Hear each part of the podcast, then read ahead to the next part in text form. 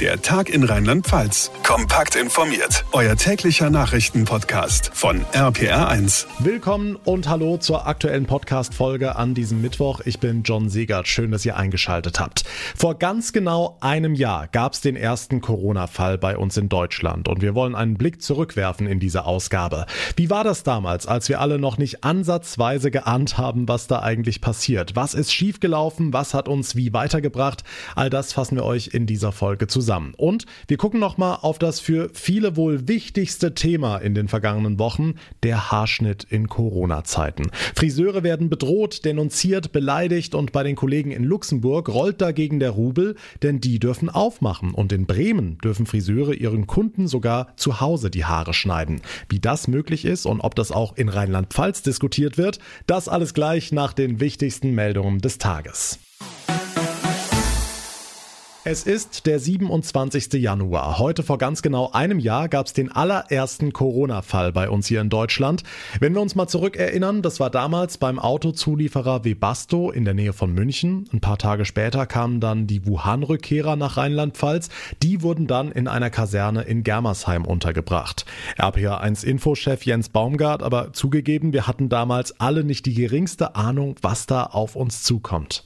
Also ich glaube, niemand hat das äh, geahnt. Ende Januar vor einem Jahr war der Tenor alles halb so wild, wir kriegen das in den Griff und es besteht eigentlich auch keine Ansteckungsgefahr, wenn wir denn alle regelmäßig die Hände waschen. Hände waschen, Hände waschen. Es handelt sich ja nicht um einen Aerosolenvirus, der sich jetzt über die Luft verbreitet, sondern die Maßnahmen, die dort nach Infektionsschutzgesetz getroffen werden, die reichen auf jeden Fall aus. Sascha Hofmann, erster Beigeordneter aus Germersheim, damals bei einer der zahllosen Pressekonferenzen. Ja, so kann man sich täuschen. Fehler wurden aber nicht nur damals vor einem Jahr gemacht. Die Kanzlerin hat gestern eine durchaus kritische Zwischenbilanz gezogen. Die Schnelligkeit unseres Handelns lässt sehr zu wünschen übrig. Prozesse sind oft sehr bürokratisch geworden, dauern lange. Wir haben da also nachzuarbeiten. Tja, und so hangeln wir uns von Lockdown zu Lockdown. Andererseits sind auch viele Dinge in Bewegung gekommen. Für uns Arbeitnehmer zum Beispiel mehr Homeoffice. Seit heute gilt die neue Verordnung des Bundesarbeitsministers, nach der der Chef sagen muss, warum er einen Mitarbeiter nicht nach Hause schickt. Die rheinland-pfälzische Landesregierung war für diese Regelung. RPA1-Reporter Olaf Holzbach, bringt die denn was? Ja, die bringt was, wenn die Zahlen aus den Umfragen stimmen. Da gibt's verschiedene, die aber alle zeigen, mehr Heimarbeit ist möglich, auch weil sie derzeit weniger verbreitet ist als im ersten Lockdown. Das IFO-Institut zum Beispiel schätzt den Anteil in Rheinland-Pfalz auf noch nicht mal fünf Prozent.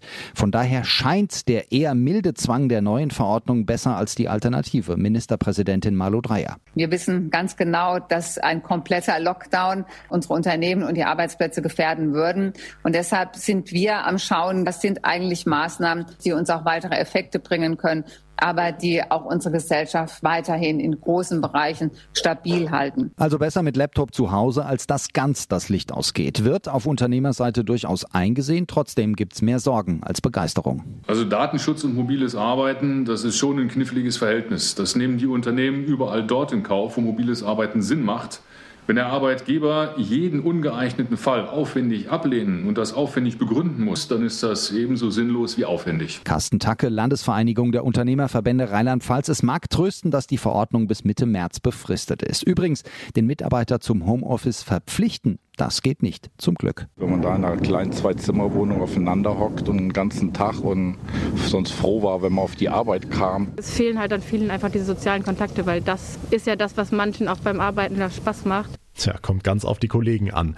Ein anderer Punkt, in dem wir viel weiter sind, wir haben einen Impfstoff gegen das Virus. 140.000 Menschen in Rheinland-Pfalz sind mittlerweile geimpft. Damit liegen wir bundesweit in der Spitzengruppe. Aber es kommen zugegeben schwere Wochen auf die Planer zu, denn es gibt weniger Impfstoff. BioNTech Pfizer kürzen vorübergehend die Lieferungen. In den rheinland-pfälzischen Impfzentren müssen Termine verschoben werden.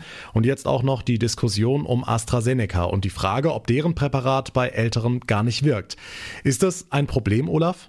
Nein, erstmal kein Problem, zumindest nicht für Rheinland-Pfalz. Denn hier war ja eigentlich klar, dass AstraZeneca nichts für Senioren ist. In der Tat, uns war immer gesagt worden, bis zum Alter von 55 ähm, ist er gut einsetzbar und darüber hinaus diskutiert man wohl jetzt in der Fachwelt. Das hat sich jetzt eben plötzlich so entwickelt. Erst mit der Zulassung wird abschließend klar sein, ob es beispielsweise eine Beschränkung geben wird hinsichtlich der Altersgruppen. Gesundheitsstaatssekretär Alexander Wilhelm. Hinzu kommt, dass ja noch keiner weiß, wie viel vom Impfstoff Nummer 3 geliefert wird, wenn er denn zugelassen ist. Okay, sagen wir, das klappt und er wäre nur für Jüngere geeignet. Was dann?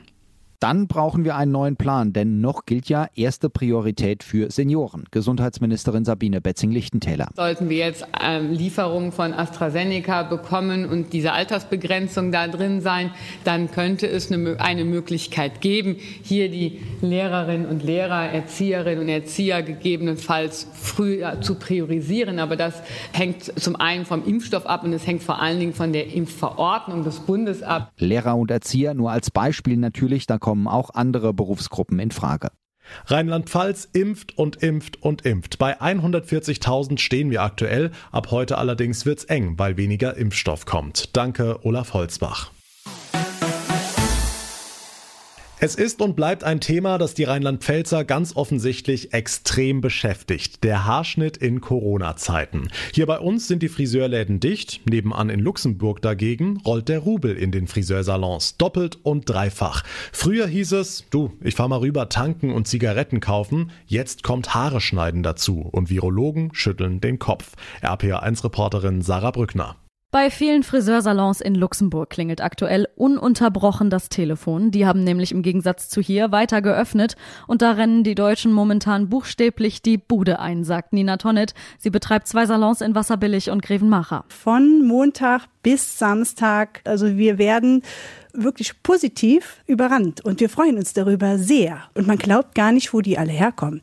Kunden, die kommen aus München, aus Kaiserslautern, aus Karlsruhe, aus Köln, aus Frankfurt. Es ist unvorstellbar, was die Kunden für einen Haarschnitt auf sich nehmen. Nina Tonnet und ihre Mitarbeiterinnen machen deswegen gerade gerne Überstunden und die Menschen bringen Geduld mit, stehen teils Stunden in der Schlange, denn viele sagen, sie brauchen den Besuch beim Friseur unbedingt. Zum einen sind es natürlich die Herren, Bei den Männern, äh, glaube ich, sprießen dann doch die Haare schneller über die Ohren und stört sie dann doch sehr. Oder natürlich auch viele Frauen mit Farbe, die sagen, uh, mein Ansatz, der muss weg. Wenn wir aber jetzt von Wasserbillig quer über die Mosel auf die deutsche Seite schauen, nach Oberbillig, da sind alle Salons weiterhin zu. Auch Gisela Birringer würde ihren kleinen Haarladen gerne wieder öffnen. Sie macht ihren luxemburgischen Kolleginnen aber keinen Vorwurf. Die machen ihren Job. Wenn es umgedreht wäre, würden wir auch arbeiten. Es ist natürlich für uns nicht schön, aber es ist so. Tja, ob das im Sinne des Erfinders ist? Dankeschön, Sarah Brückner. Wenn man nicht zum Friseur gehen darf, dann kommt der Friseur einfach zu dir. Nein, nicht illegal. In Bremen ist das tatsächlich erlaubt. Möglich macht's eine Formulierung in der Corona-Verordnung des kleinsten Bundeslandes. Darin heißt es, dass unter anderem Friseure ihre Betriebe schließen müssen. Die Tätigkeit an sich, die ist aber weiterhin erlaubt. Zum Beispiel offensichtlich auch als Hausbesuch beim Kunden. Wie ist das denn bei uns? Anja Obermann ist Hauptgeschäftsführerin der Handwerkskammer Rheinhessen. Frau Obermann, wäre das auch eine Überlegung für die rheinland-pfälzischen Friseure? Also ähm, ich habe keine solche Überlegung mitbekommen und ich glaube auch nicht, dass die Überlegung ähm, irgendwo geführt wird. Im Gegenteil ist es so, dass die Friseure selber sehr stark argumentieren damit, dass sie gerade in den Salons ja unheimlich viel getan haben, um die, um die Hygienevorschriften einhalten zu können und gerade in den Salons ja wirklich aufgerüstet wurde. Das gilt nicht für die heimischen Wohnzimmer. Von daher bin ich etwas verwundert eigentlich über diese Regelung. Gut, es ist wie gesagt eine Gesetzeslücke, die der Bremer Senat jetzt auch schließen will, aber prinzipiell wäre es denn möglich, diese hohen Hygienestandards aus dem Salon mit zum Kunden zu nehmen? Also man muss natürlich immer die individuelle Situation anschauen, ähm, aber es ist natürlich sehr viel schwieriger, wenn Sie in ein Umfeld kommen, wo Sie das ja wenig vorbereiten können. Die Leute zu Hause ähm, haben halt nun mal andere Gegebenheiten. Sie können natürlich trotzdem Maske tragen, sie können natürlich trotzdem Handschuhe tragen, Hände waschen und so, sowas kann man natürlich machen äh, und man kann natürlich auch trotzdem das Fenster öffnen. Aber alles, was drumherum ist, ähm, insbesondere auch die Dokumentation dieser, dieser ähm, Dinge, die Sie da tun, ist natürlich schwierig schwierig. Hm, jetzt haben wir eben über die Friseure in Luxemburg gesprochen, die weiter geöffnet haben dürfen und sich über die große Kundschaft aus Deutschland freuen. Was sagen Sie dazu? Also ich weiß das, insbesondere in der Grenzregion ist das natürlich auch ärgerlich für die Kollegen. Ne? Ähm, sie selber dürfen nicht öffnen und sie wissen, dass die Kundschaft dann einfach über die Grenze fährt und dort zum Friseur geht. Ähm, das ist wirklich alles andere als erfreulich. Ähm, das ist auch nicht so richtig verständlich, weil das Virus ja auch keine Grenzen kennt. Das ist ähm, schon seit Anfang an eigentlich der Pandemie eine ärgerliche Situation. Das ist, wie es ist. Ähm, wir haben ja nun mal das Virus und da müssen wir auch mit umgehen und da kann man natürlich auch verstehen, dass jedes Land äh, selbst damit umgeht. Äh, wir sind schon der Meinung, oder die Friseurverbände insbesondere sind auch der Meinung, dass sie in ihren Salons besser Hygiene einhalten können, als man das etwa zu Hause kann oder ähm, bei Hausbesuchen. Äh, trotzdem gibt es natürlich ein Risiko. Das muss die Politik entscheiden. Das ist eine politische Entscheidung. Aber natürlich grenzübertretende Tätigkeit äh, oder ins Nachbarland gehen, um sich die Haare schneiden zu lassen, das ist schon sehr, sehr ärgerlich. Okay. In unserer gestrigen Podcast-Folge hatten wir einige Friseure, die zu Wort gekommen sind und von Denunziationen und sogar Bedrohungen berichtet haben. Sind Ihnen solche Fälle auch bekannt? Also bedroht hatte ich jetzt konkret noch nicht gehört, aber natürlich gibt es unmoralische Angebote, wenn ich das mal so sagen darf. Also viele Anfragen, ob man nicht eben doch die Haare schneiden könne, ob man das nicht äh, vielleicht äh, im heimischen Wohnzimmer machen kann oder mit runtergelassenen äh, äh, Rollladen. Das gibt es schon, das berichten auch viele. Ähm, ich kann Ihnen nicht sagen, äh, wie viele das annehmen und wer das, äh, wer das macht und wer das nicht macht die, diejenigen, mit denen ich mich unterhalten habe, haben alle versichert, dass sie es nicht tun. Äh, trotzdem wissen wir alle, es wird natürlich Menschen geben, die das machen.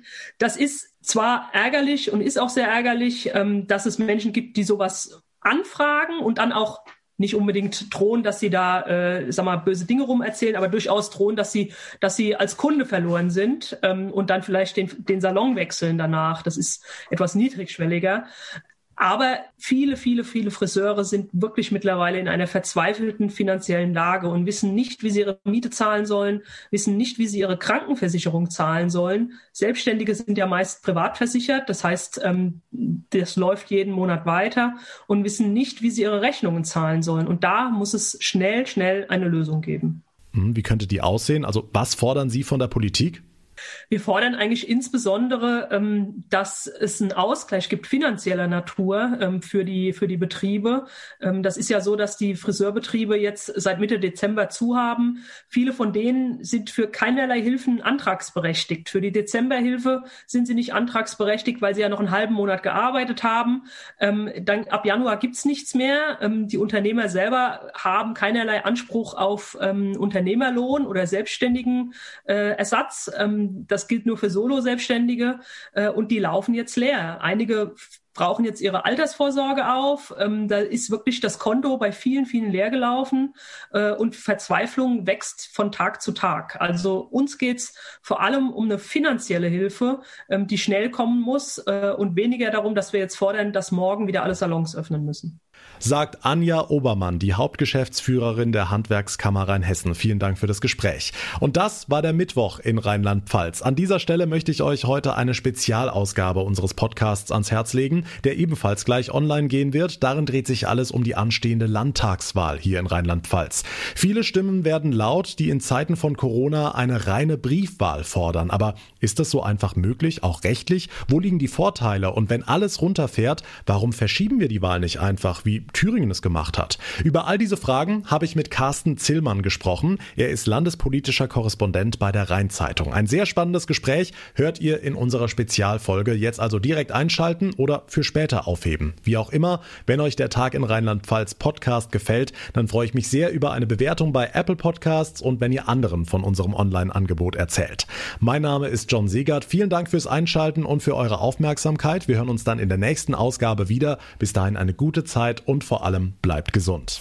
Der Tag in Rheinland-Pfalz, auch als Podcast und auf rpr1.de. Jetzt abonnieren.